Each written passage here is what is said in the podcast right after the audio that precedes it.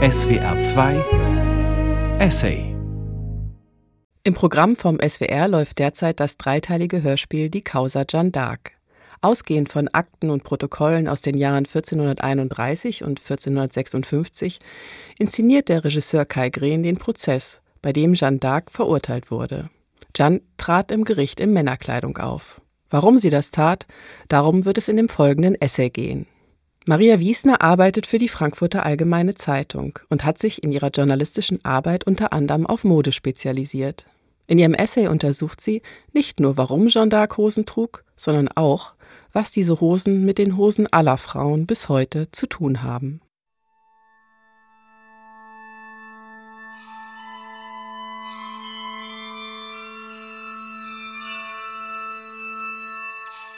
Jungfrauen in Hosen über ein verhängnisvolles Kleidungsstück von Maria Wiesner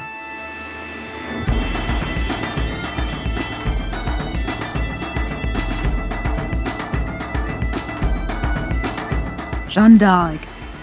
Ich bin mir gar nicht sicher, wann ich dieser Frau zum ersten Mal begegnet bin. Also natürlich nicht ihr persönlich, sondern ihrem Namen. Wahrscheinlich war es in einem Film, denn damit beschäftige ich mich beruflich meistens. Mein Name ist Maria Wiesner. Ich bin Autorin und Redakteurin bei der Frankfurter Allgemeinen Zeitung. Und wenn ich mir Jeanne d'Arc vorstelle, dann sieht sie immer ein bisschen aus wie René Falconetti, die junge französische Schauspielerin, die der Däne Karl Theodor Dreyer 1928 für seinen Stummfilm Die Passion der Jungfrau von Orleans besetzt hat. Dreyer war sehr gut darin, ausdrucksstarke Gesichter für seine Filme zu finden. Und diese Falconetti spielt ihre Jeanne mit großen Augen, die über die Engstirnigkeit und Dummheit der Inquisition verzweifelt reinschauen. Und gleichzeitig mischt sie in diesem Blick etwas Entrücktes, das zeigt, wie stark ihr Glaube ist, wie sie an ihm festhält, fast schon wie der Jesusdarsteller Jim Caviezel in Mel Gibsons Passionsfilm. Jeanne d'Arc als Heilige also. Aber das ist gar nicht der Aspekt, um den es heute gehen soll. Ich will mich in diesem Essay nämlich auf einen im Gegensatz dazu recht profan wirkenden Teil der Geschichte konzentrieren. Ein Teil, der aber sehr wichtig ist. Es soll hier um die Kleidung von Jeanne d'Arc gehen. Genauer gesagt ihre Hosen.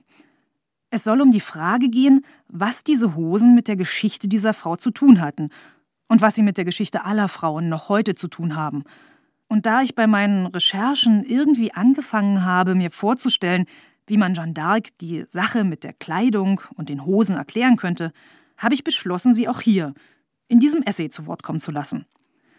Ich habe mir vorgestellt, dass es Sie interessieren würde, was nach ihr geschehen ist. Meine Jeanne d'Arc will wissen, was die Geschichte aus ihr gemacht hat und wie es den Frauen in den mehr als 500 Jahren seit ihrem Tod ergangen ist. Wir machen das mit Jeanne d'Arc also ein bisschen so wie in einem anderen Film über sie, nämlich wie in Otto Premingers Die heilige Johanna. Da taucht Jeanne d'Arc auch gleich zu Beginn auf, als Traum, als Geist, als lebendiger Mythos, mit dem man reden kann. So soll das auch hier sein.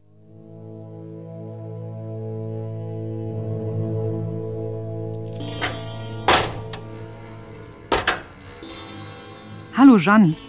Bonjour. Ja, so hatte ich mir das vorgestellt. So wirst du ja auch auf den Denkmälern immer gezeigt, mit Rüstung und mit Hosen. Die Rüstung ist aber ganz schön schwer und unbequem. Wenn wir uns unterhalten wollen, lege ich die mal ab. Also während du das machst, kann ich ja noch die dritte Person hier kurz vorstellen. Hallo. Hallo. Dich brauchen wir für die Zitate, die ich bei den Recherchen gefunden habe. Hier, das zum Beispiel. Damit könnten wir gut anfangen. Meine Heldin in der Geschichte? Jeanne d'Arc. Modedesignerin Jill Sander im Fragebogen des FAZ-Magazins. Das geht ja gut los. So werde ich gerne erinnert. Aber was ist eigentlich eine Modedesignerin? Und was hat das mit meiner Geschichte zu tun? Ich dachte, hier sollte es heute um mich gehen. Und du willst mir erzählen, was nach mir geschehen ist? Ich bin ganz neugierig, was Frauen heute so machen können. Das war zu meiner Zeit ja sehr eingeschränkt. Und du bist ja gebildet mit deinem ganzen Papier hier. Du kannst mir meine Fragen bestimmt beantworten. Also, was ist das? Eine Modedesignerin. Also, eine Modedesignerin entwirft Kleidung. Sie überlegt sich, wie so etwas aussieht und lässt das dann schneidern. Das wird bestimmt nicht der letzte Begriff sein, den du nicht kennst. Es hat sich in einem halben Jahrtausend ja doch einiges geändert. Und ja, es soll heute um dich gehen, aber eben auch um die Mode, denn die hat viel mit deiner Geschichte zu tun. Aber vielleicht, bevor wir hier in die modischen Details gehen, stellst du dich erst einmal vor. Ich bin Jeanne d'Arc. Und anscheinend auch nach Jahrhunderten noch bekannt genug, damit eure Modedesignerin mich als ihre Heldin nennen kann. Ich habe im 15. Jahrhundert gelebt und für meinen König und meinen Glauben gekämpft. Ich habe Männerkleider getragen und ein Schwert in die Hand genommen. Für Mode hatte ich überhaupt keine Zeit, wenn ich jetzt richtig verstanden habe, was das ist. Ja, jetzt bist du so schnell über dieses eine wichtige Detail gehuscht. Der springende Punkt war doch, du hast Männerkleidung angezogen. Deine Geschichte hat eben doch sehr viel mit Mode zu tun. Mode sagt ja etwas aus über Status, über Geschlecht, über die Person, die sie trägt. Das ist heute so und das war in deiner Zeit noch viel mehr so. Und in deinem Fall war die falsche Kleiderwahl am Ende sogar tödlich. Was? Darum soll es gegangen sein? Na klar, das steht doch in den Protokollen des Prozesses.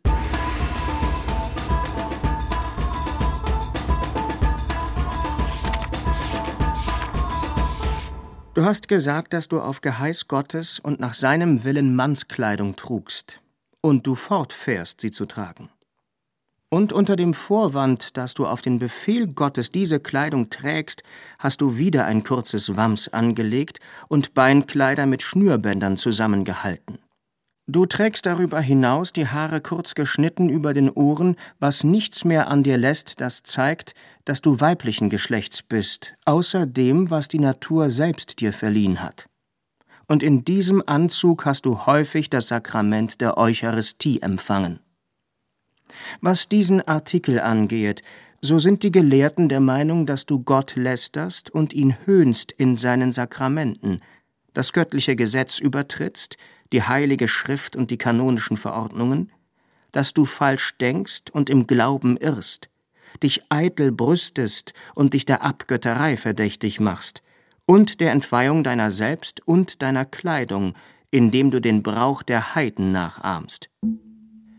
Fünfter Schuldartikel im Verurteilungsprozess gegen Jeanne d'Arc 1431.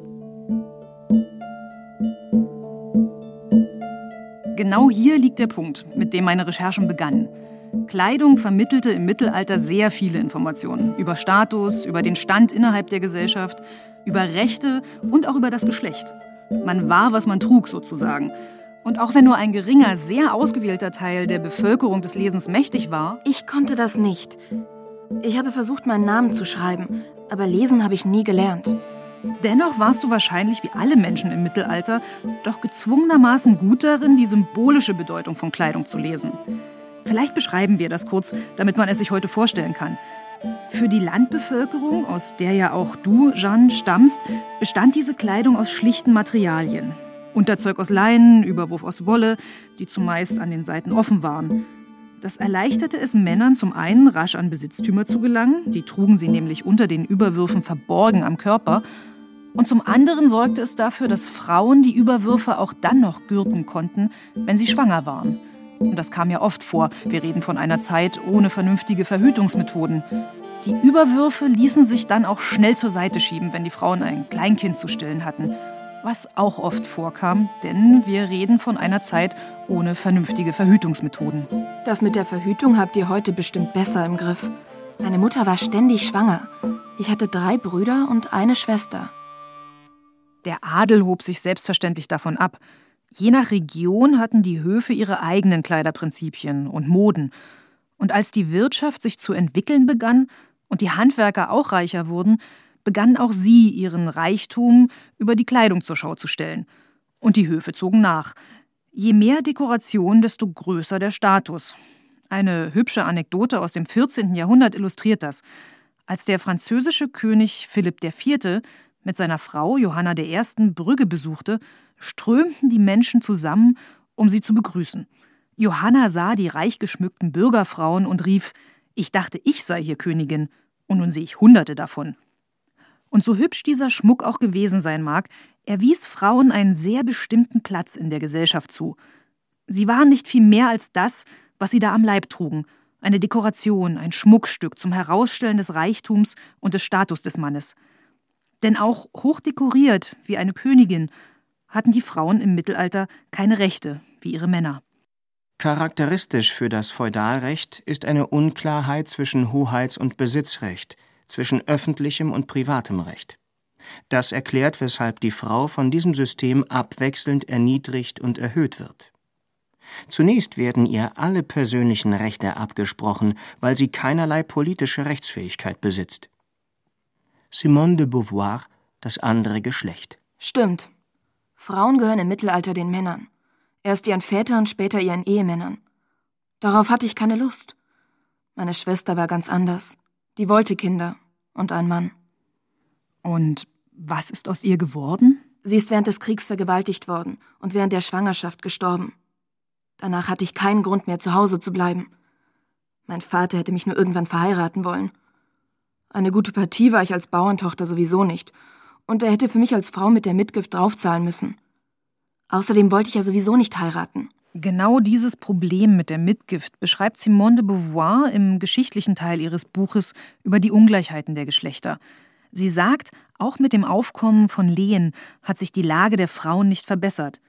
Also für alle, die nicht im 15. Jahrhundert geboren wurden, Lehen waren Güter und Ländereien, die ein Lehnsherr jemandem überlassen konnte. Dafür war dieser Lehnsmann an den Waffendienst für den Herrn gebunden. Und da Waffendienst natürlich nur Männern vorbehalten war, hatten Frauen kein Recht auf ein Lehen. Erben durften Frauen aber schon zu meiner Zeit. Das macht es aber auch nicht leichter. Das sagt deine Landsmännin Beauvoir auch. Als ab dem 11. Jahrhundert auch die weibliche Erbfolge zugelassen wird, verbessert das die Lage der Frauen nicht. Eine Erbin bedeutet Landbesitz und ein Schloss. Die Freier machen einander diese Beute streitig. Und das Mädchen ist bisweilen erst zwölf Jahre oder noch jünger, wenn sein Vater oder sein Lehnsherr es irgendeinem Freiherrn zum Geschenk macht. Viele Eheschließungen bedeuten für den Mann eine Vermehrung seiner Güter. Daher werden die Ehefrauen oft verstoßen, und die Kirche genehmigt dies unter scheinheiligen Vorwänden. Simone de Beauvoir Das andere Geschlecht. So wäre das also auch für dich gewesen, nicht wahr? Als Tochter einer wohlhabenden Bauernfamilie hättest du heiraten, Kinder bekommen, dem Mann dienen, noch mehr Kinder bekommen müssen. Bien sûr, so ging das. Aber dann kamen die Visionen, oder? Die kamen schon vorher. Mit 13 Jahren das erste Mal. Vision heißt ja etwas sehen. Aber eigentlich sprachen vor allem Stimmen zu mir. Wusstest du, wer mit dir sprach? Die heilige Margareta, die heilige Katharina und einmal war es sogar der Erzengel Michael. Und was sie sagten? Dass ich für mein Land und für meinen König kämpfen müsse, dass ich Frankreich von den Engländern befreien soll also bin ich von zu Hause weggegangen, um genau das zu tun. Und dafür hast du Männerkleidung angelegt. Und dafür habe ich Männerkleidung angelegt. Was würde ich denn dadurch gewinnen, ein Mann zu sein, sagt sie. Einen Schwanz, eine tiefere Stimme, Haare auf der Brust. Ich wäre nicht stärker, ich bin schon stark. Jeanne d'Arc in Catherine J. Chans Roman Joanne. Soll ich das sein? Ja, so stellt sich das zumindest eine zeitgenössische Schriftstellerin vor.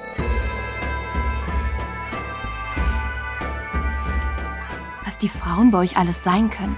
Modedesignerin, Schriftstellerin und die Madame de Beauvoir klang auch so gebildet. Das gab's in meinem Jahrhundert nur bei Adligen.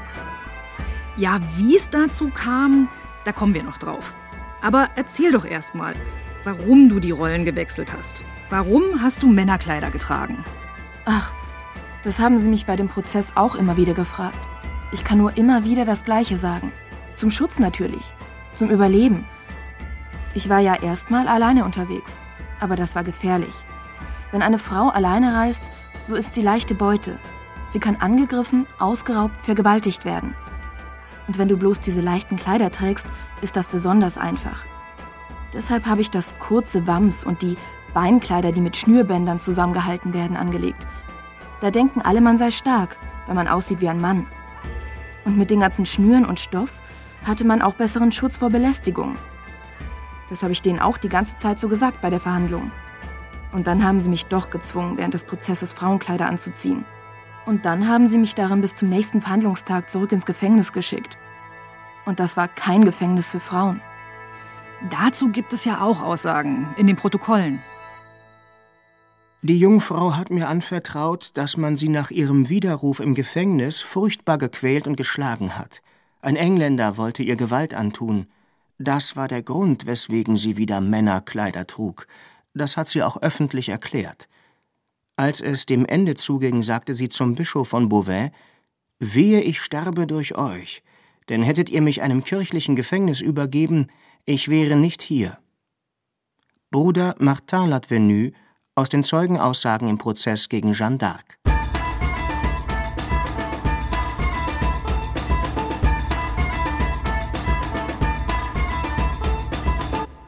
Da habe ich mich gefragt, ob du denn die erste und einzige warst, die auf die Idee kam, ihr Geschlecht durch entsprechende Verkleidung zu verbergen. Simone de Beauvoir schreibt von Frauen, die auf die Jagd gehen, das Lehen verteidigen, Gäste empfangen und beköstigen. Sie nennt so eine Frau Virago, Mannweib. Sie widersetzen sich den Traditionen und markieren den Rollenwechsel hin zum Lehnsherren über ihre Kleidung. Solche Frauen kannte ich nicht. Das waren ja keine Bäuerinnen. Mit solchen Frauen hatte ich bei uns in Domremy nichts zu tun. Trotzdem warst du damit nicht die Einzige, die auf die Idee kam, die Kleider und damit die Rollen zu tauschen. Das mag schon sein, aber so häufig waren diese Mannweiber nicht. Ich war da mit den Männerkleidern schon eher eine Ausnahme.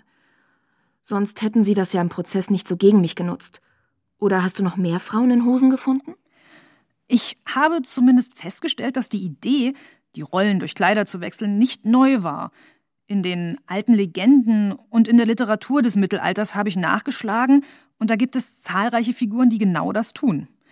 Die hier zum Beispiel. Sticht meine Frau Venus irgendeinen Ritter nieder, dann soll er sich nach den vier Himmelsrichtungen einer Frau zu Ehren verneigen.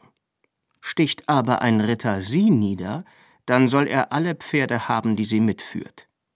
Ulrich von Liechtenstein Frauendienst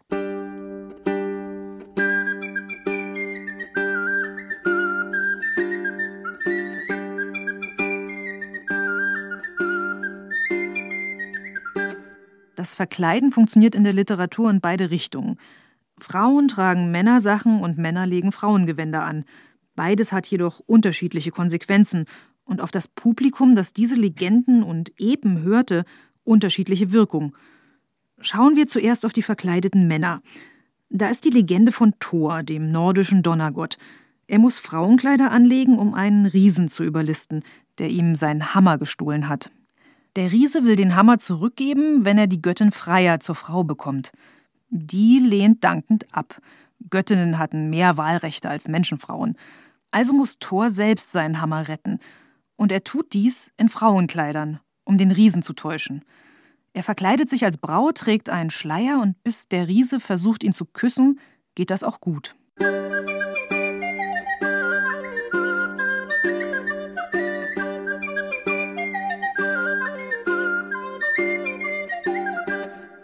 Dann gibt es da in der britischen Legendenwelt eine Episode über Robin Hood. Um sich von einem Bischof und seinen Soldaten zu verstecken, tauscht Robin Hood sein grünes Cape, Pfeil und Bogen gegen die Kleider einer alten Frau. Die Soldaten schnappen die Alte im grünen Umhang und Robin Hood überlistet in den Frauenkleidern den Bischof und zwingt ihn, für die Geächteten im Wald eine Messe zu halten.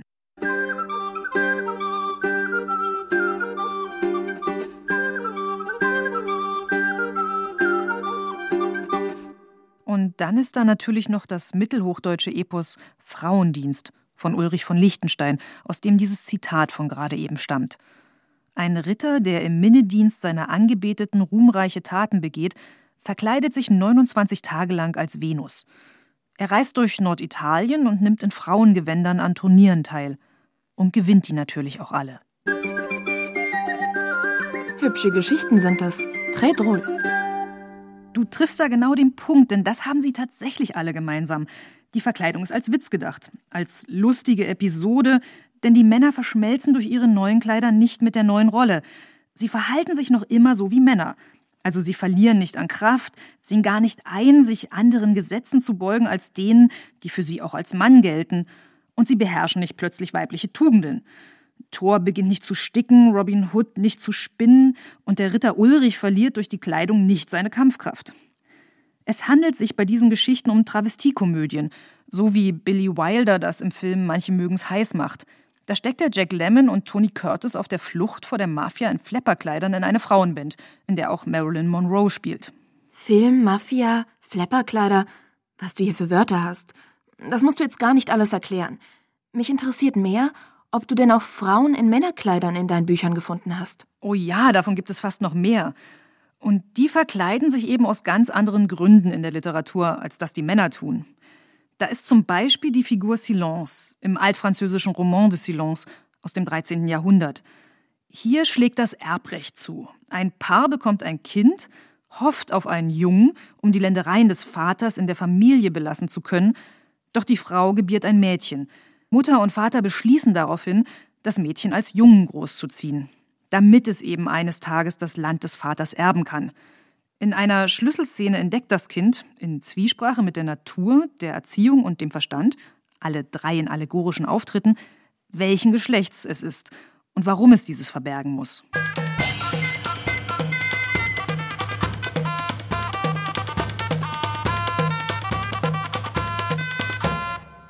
Ähnlich dramatisch motiviert ist das französische Märchen Le Chevalier Fortuné, Darin leiht eine Fee einem Mädchen Männergewänder, damit es seine Abenteuer bestehen und seiner Familie Geld zum Überleben schicken kann.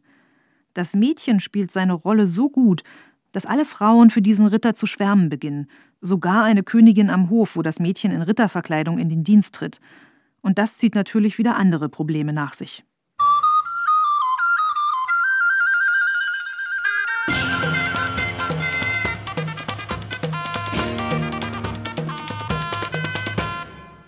Dann gibt es da noch das altfranzösische Epos Id et Olive. Hier wird es noch ärger. Ein Vater ist über den Tod seiner Frau so verzweifelt, dass er die Tochter heiraten will, weil sie ihrer Mutter so ähnlich sieht. Diese Tochter mit Namen Id flieht vor dem Vater. Für die Flucht legt sie Männerkleidung an. Mit der Kleidung wird sie nicht nur als Ritter wahrgenommen, sie gewinnt auch die Kraft, im Kampf zu bestehen. Id schlägt sich als Ritter so gut, dass ihr eine Königstochter zur Frau gegeben wird. An dieser Stelle, also vor der Hochzeit, brechen solche mittelalterlichen Crossdressing-Geschichten sonst den Handlungsbogen ab. Hier nicht. Eid wird mit der Prinzessin vermählt, entdeckt der Gemahlin jedoch ihr Geschlecht. Diese verspricht das Geheimnis zu wahren, doch ein Diener belauscht das Gespräch und bringt die Kunde zum König. Der wiederum will den Schwindel bestrafen, falls er wahr sei. Die Prinzessin betet derweil um göttlichen Beistand für Eid, der kommt prompt in Form eines Engels. Vor dem Hof berichtet der Engel, auf Geheiß Gottes sei Id nun in einen Mann verwandelt worden, mit allem, was einen Mann ausmacht. Happy End also, ohne peinliche Prüfung unter den Gewändern, denn der Engel verkündet ja Gottes Wort.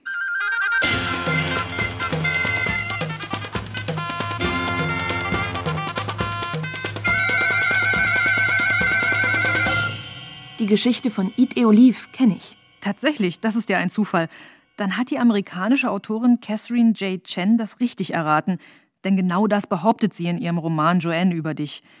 Aus dem hatten wir vorhin schon ein kurzes Zitat gehört.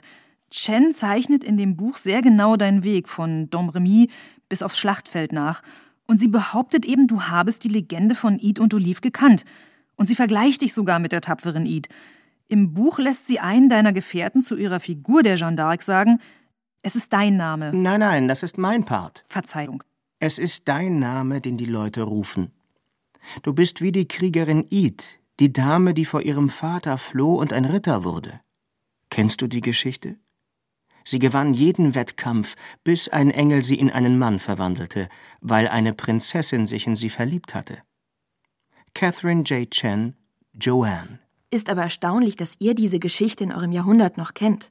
Unsere Wissenschaftler finden es eher erstaunlich, dass du die Geschichte kennst. Es war lange nicht klar, wie weit sie in deinem Jahrhundert verbreitet war. Aber du hast auch recht. Welche Quellen aus dem Mittelalter heute noch bekannt sind, ist ja eher glücklichen Zufällen zu verdanken. In diesem speziellen Fall einer neugierigen Wissenschaftlerin. Denn lange gab es von der Id-Geschichte nur ein einziges schriftliches Zeugnis. Das lag in der Nationalbibliothek von Turin in Italien. 2018 hat die libanesische Wissenschaftlerin Munawa Abuchi es ins Englische übersetzt und in einem Journal der amerikanischen Medievismusforschung mit Vorwort und Einführung veröffentlicht. Das hat die Geschichte wohl gerade in Amerika, wo Catherine J. Chen ihr Buch über dich schrieb, wieder populärer gemacht. Ameri was? Ach ja, Amerika, das ist ein neues Land, das entdeckt wurde von einem Italiener für die Spanier. Also das ist noch in deinem Jahrhundert passiert. Lange Geschichte. Lass uns lieber bei den Hosen bleiben. Mir schwirrt ja schon der Kopf. Was war jetzt genau dein Punkt mit den ganzen Büchern und Geschichten? Mein Punkt war, dass die Männer in den Legenden und Epen mit Frauenkleidung allesamt Komik verband.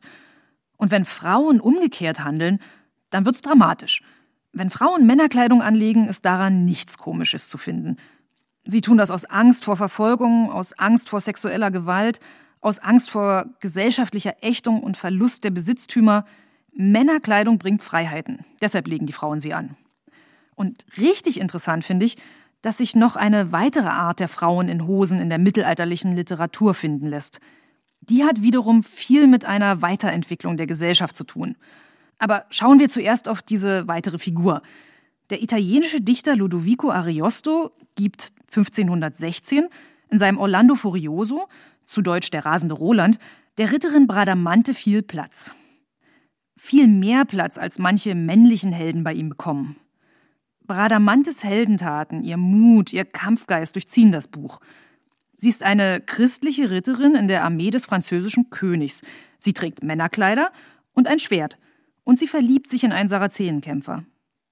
Er konvertiert für sie zum Christentum und muss dann noch einen Kampf gegen die Geliebte bestehen, da Bradamante geschworen hat, nur den zu heiraten, der sie besiegen kann. Er gewinnt und beide können heiraten. Am Ende wird es dieses Paar sein, das das Haus d'Este gründet. Orlando Furioso ist so auch Teil der Mythosbildung eines der ältesten italienischen Adelsgeschlechter. Der Dichter Ariost stand zudem im Dienste des Hauses d'Este. Und wenn man sich nun fragt, warum ausgerechnet er eine starke Frauenfigur in Hosen und mit Schwert schuf, die für ihren Glauben und ihren König in den Krieg ziehen konnte, ohne dafür auf dem Scheiterhaufen verbrannt zu werden, wie du, Jeanne d'Arc, dann liegt die Lösung dieses Rätsels in der Herrin des Hauses, Isabella d'Este. Isabella d'Este war die Markgräfin von Mantua, Sie war eine der wichtigsten Mäzeninnen der italienischen Renaissance. Sie förderte Künstler wie eben Ludovico Ariost, aber auch Leonardo da Vinci oder Tizian, der eines der berühmtesten Bilder der Fürstin schuf. Heute hängt es im Kunsthistorischen Museum in Wien. Isabella ist darauf im schwarzen Kleid zu sehen, mit strengem Blick und reichem Schmuck. Mächtige Herrin und schöne Frau zugleich. Und sie hatte keinen Mann, der über ihr stand? Doch, sie hatte einen Mann. Aber Isabella d'Este war ihre eigene Herrscherin.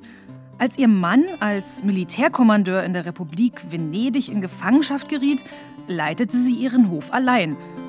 Dabei entwickelte sie sich zu einer führenden Politikerin, gerissen genug, um sich in den Macht- und Ränkespielen des 16. Jahrhunderts zu behaupten. Unter einer solch starken Frau war es auch möglich, hosentragende Ritterinnen in Epen zu schreiben und sogar als ihre Ahnen zu etablieren. Très bien, Fortschritt. Gab's noch mehr davon? Von solchen Figuren dann schon. Eine weitere Figur wie Bradamante findet sich wenig später noch einmal unter ähnlichen Umständen in einem anderen Teil Europas. Der englische Schriftsteller Edmund Spencer erfindet in The Fairy Queen die Ritterin Britomart. Auch sie trägt Männerkleidung, hat einen magischen Speer und wird den einzigen Mann heiraten, der sie im Kampf besiegen kann. Zuvor besteht sie aber noch allerlei Abenteuer, unternimmt eine Pilgerfahrt, trifft den Zauberer Merlin und befreit Ritter aus Gefangenschaft. Du siehst, es ist ein großes Epos. Und in dem ist diese Kriegerin die heimliche Hauptfigur.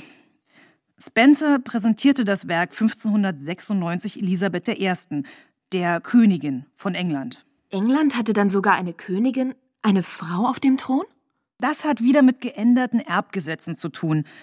Elisabeths Vater, Heinrich VIII., hatte keine männlichen Nachkommen. Und so kam dann letztendlich Elisabeth I. auf den Thron.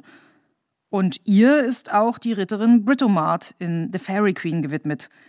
Im Namen der Kriegerin klingt sowohl das britische, also Brito, wie der römische Kriegsgott Mars an. Eine Anspielung auf die britische Wehrhaftigkeit also. Und Spencer hat die Figur zudem als Allegorie auf die Keuschheit angelegt, das beides, Jungfräulichkeit und Wehrhaftigkeit, machten Britomart zur Hommage an die Königin Englands, die genau für diese Tugenden bewundert wurde. Wehrhaft und jungfräulich war sie bis zum Schluss. Elisabeth I. blieb die letzte ihres Geschlechts Tudor. Sie hat nie geheiratet. Verstehe ich. Man hat ja schon genug damit zu tun, das Land zu regieren und sich zu verteidigen. Und wie fand sie dann das Buch über sich? Das weiß man heute gar nicht. Wir wissen nicht einmal, ob sie es überhaupt gelesen hat, aber sie war, ähnlich wie die Fürstin Isabella d'Este, eine große Förderin der Künste. Unter ihr entwickelte sich die englische Literatur. Shakespeare konnte in diesem gesellschaftlichen Klima seine Stücke schreiben.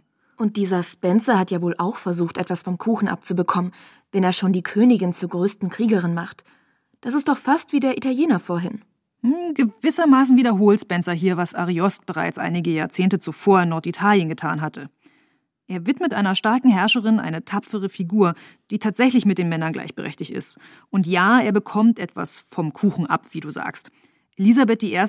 wird ihm für das Werk eine lebenslängliche jährliche Pension gewähren. Und von da an war alles gut? Wenn Königinnen regieren und ihnen zu Ehren Bücher mit Frauen in Ritterkleidung und mit Schwert geschrieben werden, dann kann es doch von da an keine Probleme mehr mit Frauen und der Kleidung und überhaupt mit der Stellung gegenüber dem Mann gegeben haben. Leider bewegt sich die menschliche Gesellschaft und damit die Geschichte nicht schnurgerade bergauf.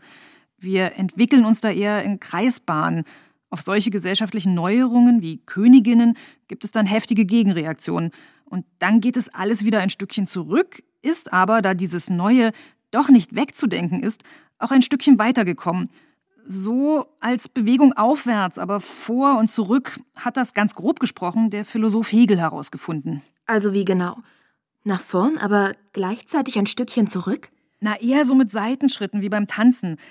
Da bewegt man sich ja auch weiter, aber nicht schnurgerade durch die Tanzfläche, sondern in Reaktion auf das Gegenüber und die anderen ringsum halt eher in Kreisen, alles an neuen Informationen aufnehmend und verarbeitend und immer in Bewegung.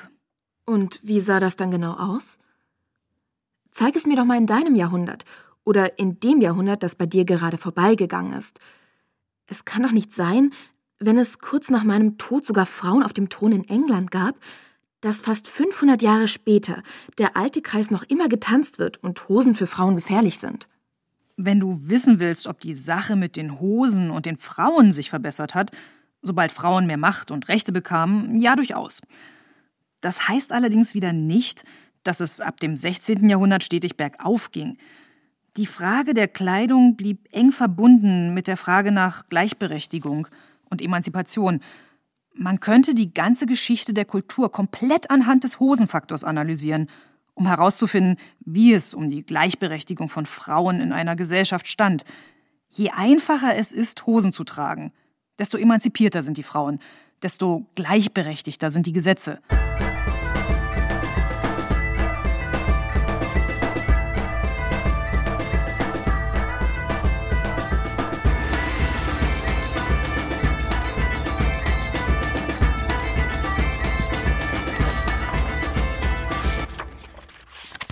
Keine Frau klang so, wie Gano klang, und auch kein Mann. Und doch saß sie da wie einer und gebarte sich wie einer. Und das Verblüffendste war, dass meine Großmutter auch mit ihr sprach, als sei sie einer. Enis Matschi, Eiscafé Europa. Vielen Dank, das ist ein sehr interessantes Beispiel. Du hattest nach meinem Jahrhundert gefragt, Jeanne. Als ich vor einigen Jahren für Recherchen nach Albanien reiste, hörte ich zum ersten Mal von den Burnescher, den eingeschworenen Jungfrauen. In der bergigen Region im Norden des Landes sollte es noch heute Frauen geben, die die soziale Rolle gewechselt hatten und als Männer lebten. Sie trugen Männerkleidung, sprachen wie Männer und wurden wie Männer behandelt, so wie das Enis Maci hier gerade über ihre Tante geschrieben hat. Eingeschworene Jungfrauen bildeten ein Schlupfloch im Kanun. So hieß der ungeschriebene Gesetzeskanon, nach dem die patriarchalen Dorfgemeinschaften Albaniens seit dem Mittelalter gelebt hatten.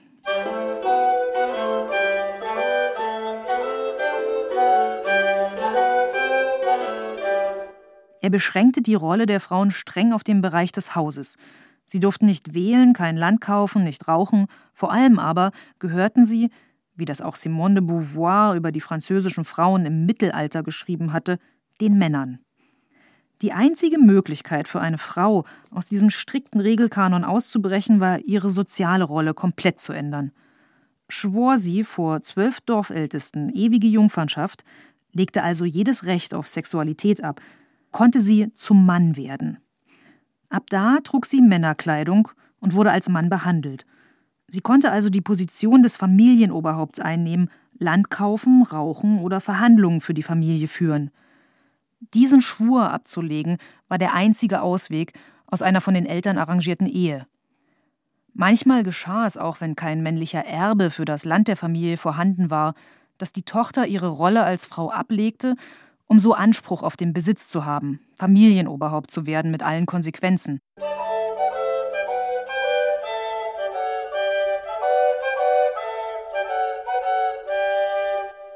Die britische Schriftstellerin Edith Durham, die Anfang des 20. Jahrhunderts als erste ausländische Frau das damals noch wenig erkundete Albanien bereiste, machte Fotos der eingeschworenen Jungfrauen, die sie traf. Sie sind in ihren Kleidern, in ihrer Körpersprache und Mimik kaum von den Männern zu unterscheiden. Eine Aufnahme zeigt eine solche Burnescha im Kreis der Männer ihres nordalbanischen Stammes. Die Hände hat sie lässig in den Taschen der gestreiften Kurzjacke eingehakt, die sie trägt. Die Beine in den hellen, weiten Hosen sind breit und raumgreifend auseinandergestellt. Komplette Männerpose. Nur im Gesicht, um den Mund, ist ein letzter femininer Zug geblieben. Doch wer den Schwur ablegte, konnte nicht mehr zurück. Die Transformation war komplett. Der Kanun sah für das Brechen des Schwurs die Todesstrafe vor.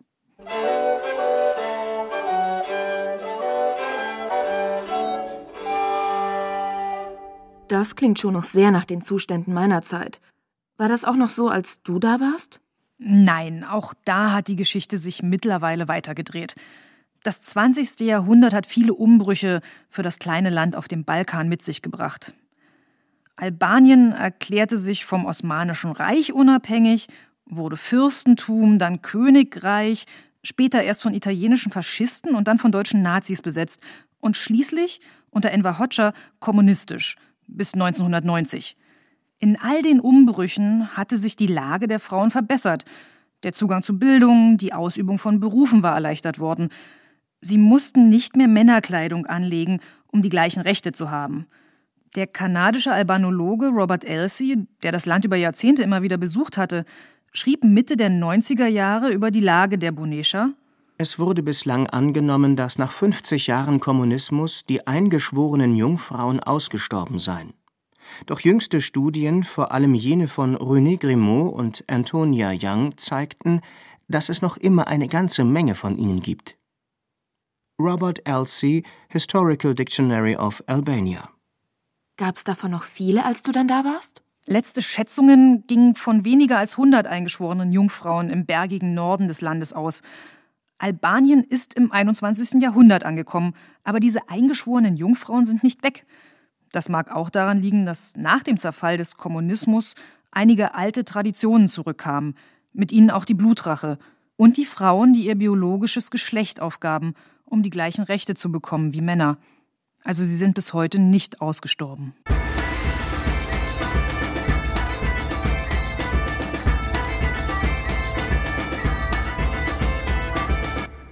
Mode bringt im weiblichen Crossdressing das Verhältnis der Geschlechter, der Klassen und der Ethnien anders ins Spiel. Überspitzt kann man sagen, dass die weibliche Mode zwischen Dandy und Transvestit schwankt. In beiden geht es um einen Überschuss, den die Männerkleidung wie der Teufel das Weihwasser meiden muss, um nicht in den Geruch des Weibischen zu kommen. Barbara Winken, verkleiden, was wir tun, wenn wir uns anziehen. Moment.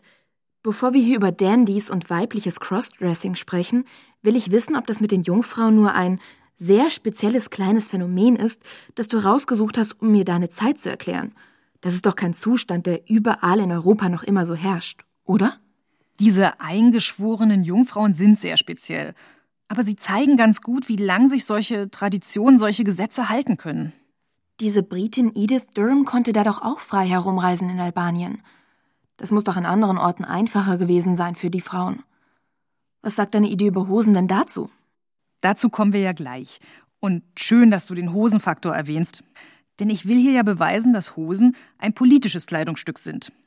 Zumindest für Frauen sind sie das schon immer gewesen.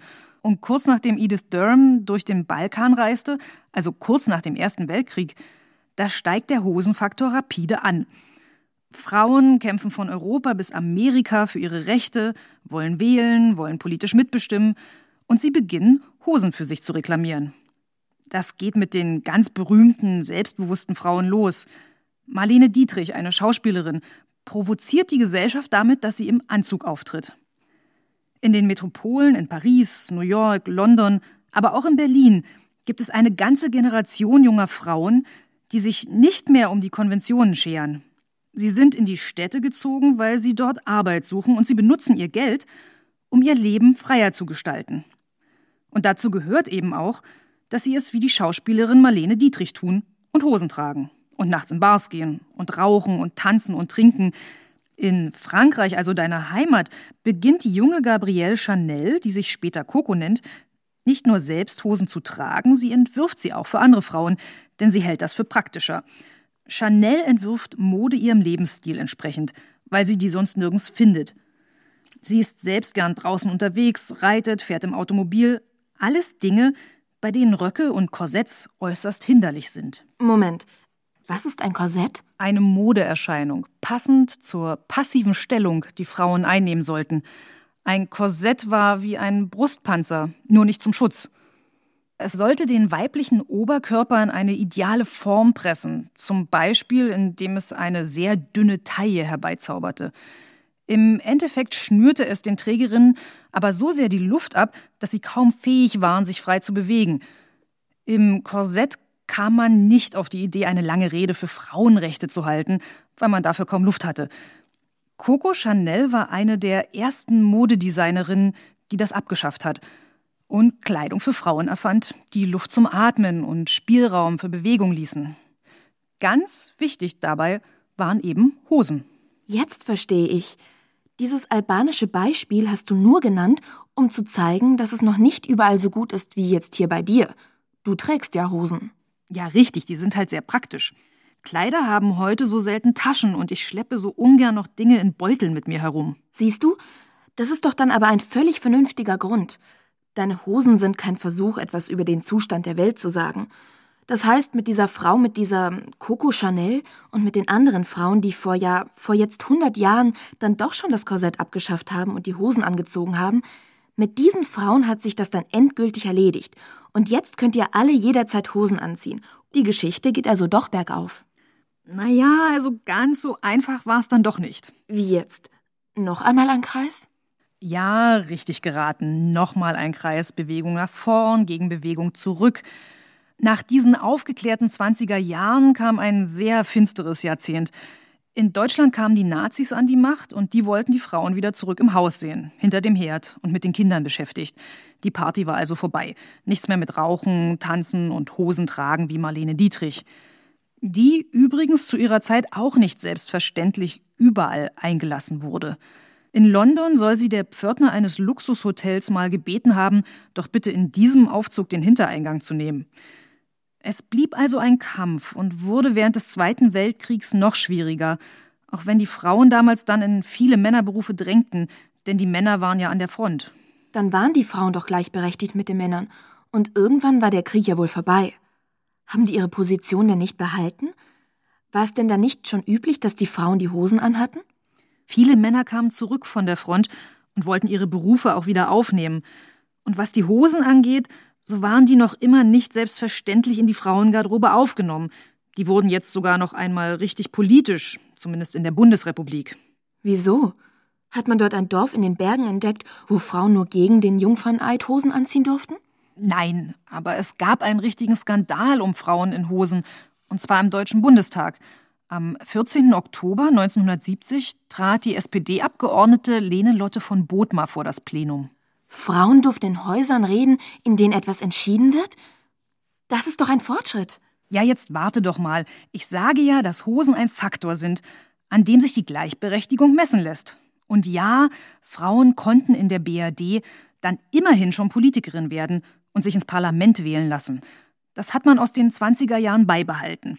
Aber man hat eben auch die Wertvorstellungen von vor den 20er Jahren beibehalten.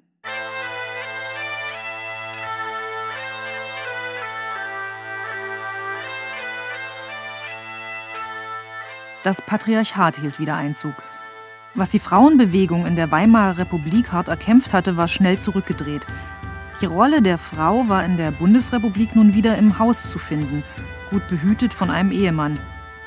Die Gesetze sorgten dafür, dass so eine Frau, einmal in der Ehe angekommen, keine große Gelegenheit hatte, sich weiter zu emanzipieren. Wer verheiratet war, musste bis 1977 den Ehemann um Erlaubnis bitten, überhaupt arbeiten zu gehen. Das heißt, erst wenn dessen schriftliches Einverständnis vorlag, durfte ein Arbeitsvertrag unterschrieben werden. Ein eigenes Konto durften verheiratete Frauen erst ab 1962 eröffnen.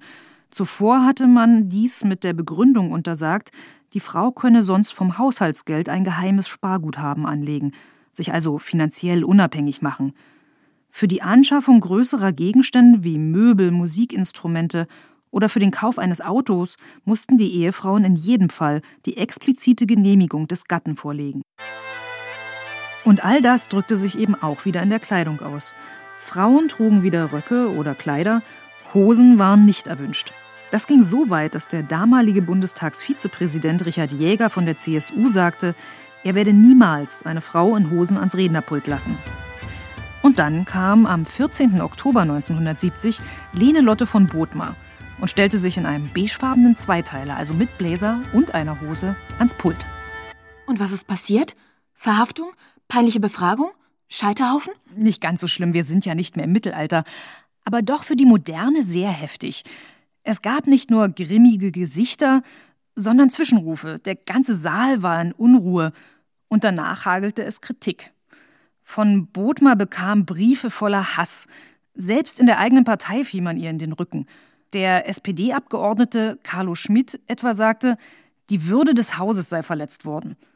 Und der CSU-Bundestagsvizepräsident Jäger verstieg sich sogar dazu, dass mit diesem Auftritt die Würde der Frau angetastet sei.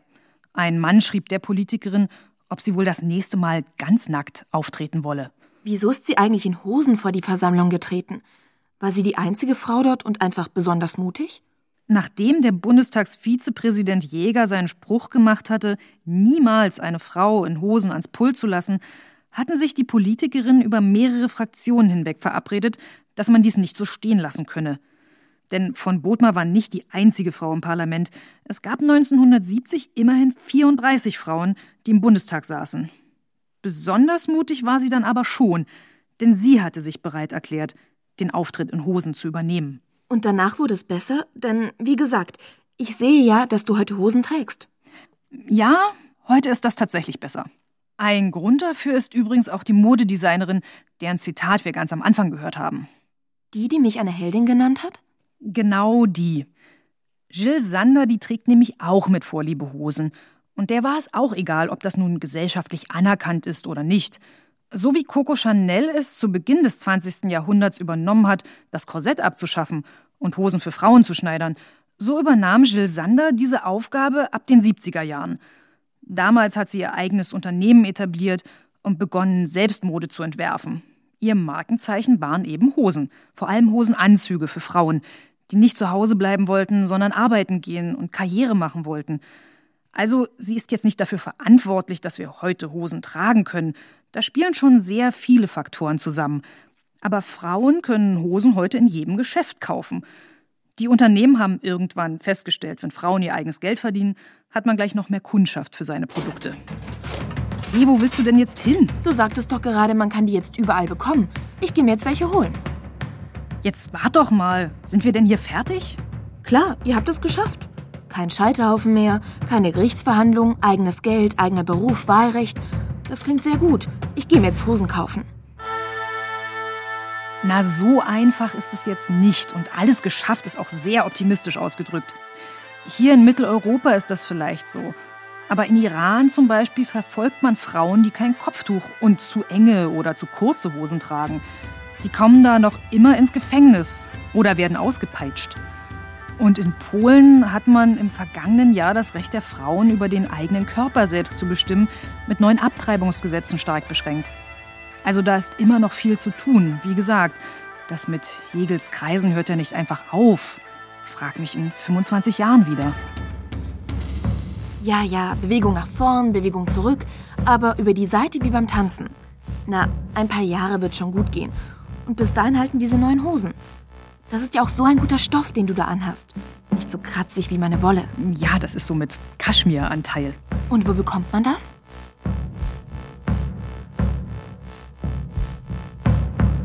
Jungfrauen in Hosen über ein verhängnisvolles Kleidungsstück von Maria Wiesner. Mit Chiara Kliener, Christoph Pütthoff und Maria Wiesner. Technische Realisation Norbert Vossen, Michael Bast und Bettina Krohl. Regie Andrea Leclerc, Redaktion Mareike Mage. Produktion Südwestrundfunk 2023